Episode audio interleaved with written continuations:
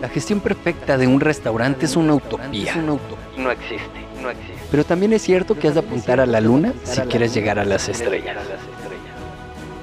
Bienvenidos a Restaurante 10X, el podcast donde desarrollamos una visión total, global, 360, para lograr el éxito en tu restaurante. Y para ello contamos con más de 10 expertos del sector que van a traernos en cada uno de los episodios sus mejores herramientas, estrategias de marketing, gestión y servicio.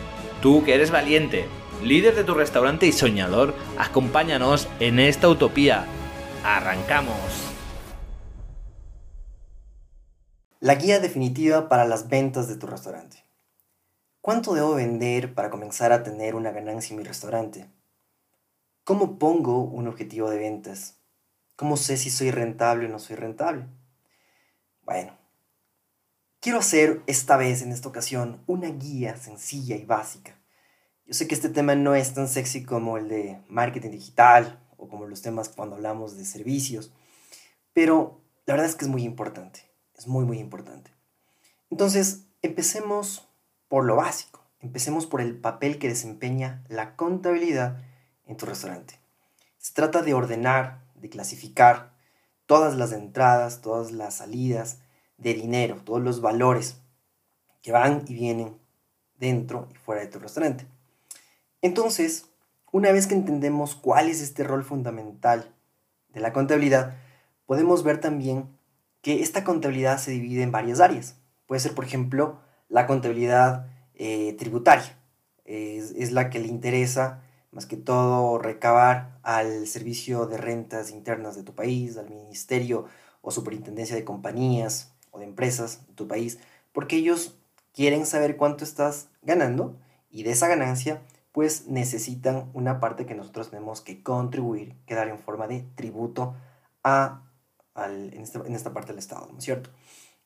Luego está la contabilidad financiera. La contabilidad financiera es bastante más formal, mucho más formal, eh, y finalmente, en la que nos vamos a enfocar es en la contabilidad administrativa. ¿Por qué? No, porque esta nos ayuda a determinar eh, no solo el dinero, sino en unidades, por ejemplo, todo lo que tú debes vender en tu restaurante.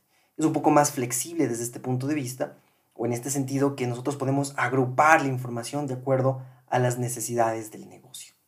Una vez que estamos en, este, en esta contabilidad, pues nosotros vamos a necesitar, de hecho, solo dos informaciones muy importantes.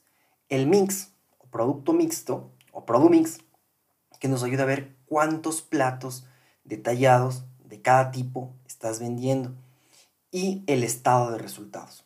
En el estado de resultados también se lo puede conocer eh, cuando tú estás proyectando, cuando tú estás presupuestando para este año. Tú puedes decir, bueno, el año pasado vendí en todo el año tanto, en enero vendí tanto, febrero tanto, marzo tanto. Entonces ya puedo más o menos tener una idea. Yo puedo decir, ah, mira, pero en mi país o en mi ciudad cambió el semáforo en marzo, estábamos en, amarillo. Bueno, aquí estamos en amarillo. O estas eran las restricciones que teníamos en mi ciudad. Entonces podemos ver eh, y analizar qué es lo que pasó en meses pasados y cómo va, cómo podría ir este, este, este año. Ya sabemos que eh, la mayor parte está, la mayor parte de gente está, está em, con las vacunas, con la tercera, cuarta vacuna. Eh, y entonces tú puedes pensar en, este sentido y decir, bueno, ¿qué tengo que apuntarle a, este, a esta cantidad de dinero este mes o este año? Evidentemente, hay circunstancias que te hacen cambiar, que tú puedes hacer esos ajustes. Sin embargo, siempre es bueno tener una planificación, un presupuesto. Ese presupuesto es el que uno tiene que llevarlo en esta parte que se llama el estado de resultados. ¿ok? Entonces, eh, luego que nosotros tenemos súper claro de cuánto vamos a vender, ojo, todavía eh, vamos a desglosarlo esa parte porque puede ser que todavía no esté tan claro. Eh, de hecho, vamos a ponerlo en, en unidades, que sería lo más sencillo.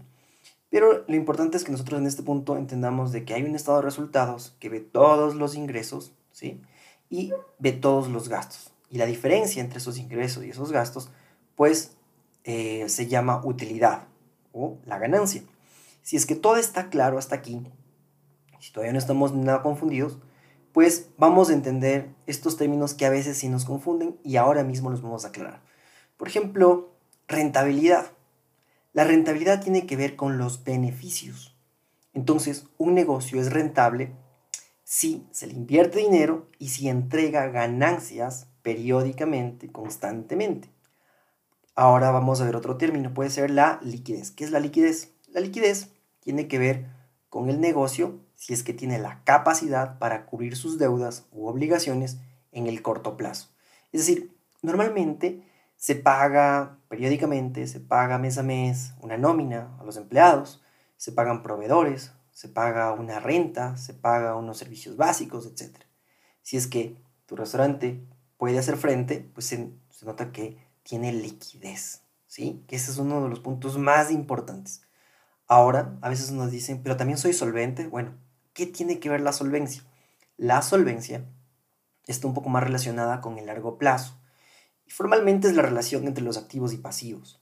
Sin embargo, para simplificarlo de una forma un poquito didáctica, podemos decir que es solvente si es que se puede pagar las deudas de más de un año. Por ejemplo, cuando tú pides un préstamo al banco y el banco te quiere ver si es que puedes pagar, es decir, si es que eres solvente de aquí a tres o cuatro o cinco años que tienes que pagar ese préstamo, ahí se está determinando justamente en este sentido, este concepto de lo que es ser solvente. ¿De acuerdo? Bien, ahora, ¿qué hay del margen? O estamos hablando ahora justamente de que si es que yo tengo una ganancia, por ejemplo, de un producto, ¿cuánto le estoy eh, sacando de margen?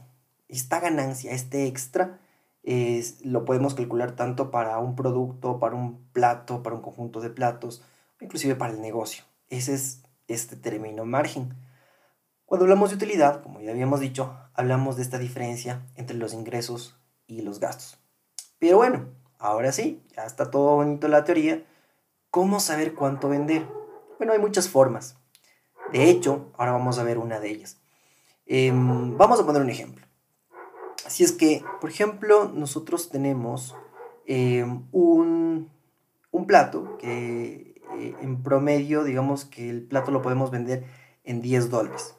Entonces, eh, yo debo entender que con mis eh, ingresos, con todo lo que yo venda de estos platos de 10 dólares, yo tengo que cubrir al menos todos mis gastos fijos y mis gastos variables. En este episodio no vamos a ver la diferencia entre coste y costo y costo y gasto, ¿sí? Simplemente vamos a, vamos a, vamos a decirlo así. Yo tengo ciertos gastos que son fijos y ciertos gastos que son variables. Ok, pero ¿cuántos platos debo vender al mes? ¿Cuántos platos de 10 dólares debo vender al mes?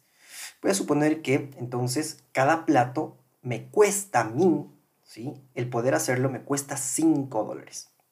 Y voy a suponer también que los gastos fijos son de 1.500 dólares. ¿Ok? Em, ¿Cuáles son entonces estos gastos o costos fijos? Pues nos estamos refiriendo justamente, por ejemplo, a pagar la renta, porque yo puede ser que no venda ni un solo plato, ¿sí? Pero igual yo tengo que pagar la renta, ¿de acuerdo? Ahora bien, eh, digo que yo puedo vender tantos platos de 10 dólares y de ahí lo que voy a hacer es restar todos estos costos variables, ¿sí? Todos estos costos o gastos variables, tomando en cuenta que por cada plato que yo venda, también yo tengo que restar 5 dólares, que es lo que me cuesta a mí cada plato. Y después de hacer todo esto, es decir, después de multiplicar todos los platos que he vendido por 10 dólares, menos todos los platos que he vendido que multiplico por 5 dólares, ahora tengo que restar también los 1500 eh, dólares de gastos fijos. Si es que todo este resultado me da cero, listo, he llegado al punto de equilibrio. Así se calcula el punto de equilibrio. Pero claro, yo voy a necesitar una, una fórmula un poquito más matemática y sencilla para que pueda entenderlo mejor. ¿Cómo lo puedo hacer de una forma eh, más matemática?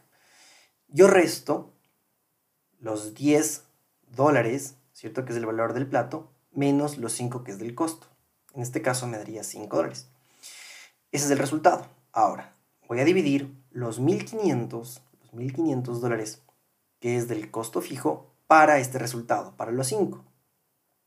Y entonces, ahora sí, yo puedo calcular justamente este punto de equilibrio, que en este caso me daría 300, ¿no?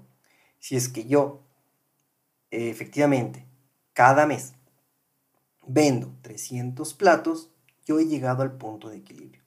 Eso quiere decir que no tengo deudas, pero tampoco tengo ganancias. Ese es el punto de equilibrio. Por lo tanto, yo puedo controlar cuántos platos voy vendiendo cada día para el fin de mes al menos llegar a los, a los 300. Pero claro, es un negocio. Yo ya puedo establecer cuántos platos debería vender para llegar a tener una utilidad, por lo tanto, una ganancia. Así sencillo se calcula y, y así de importante es el punto de equilibrio para tu negocio. Nos vemos pronto.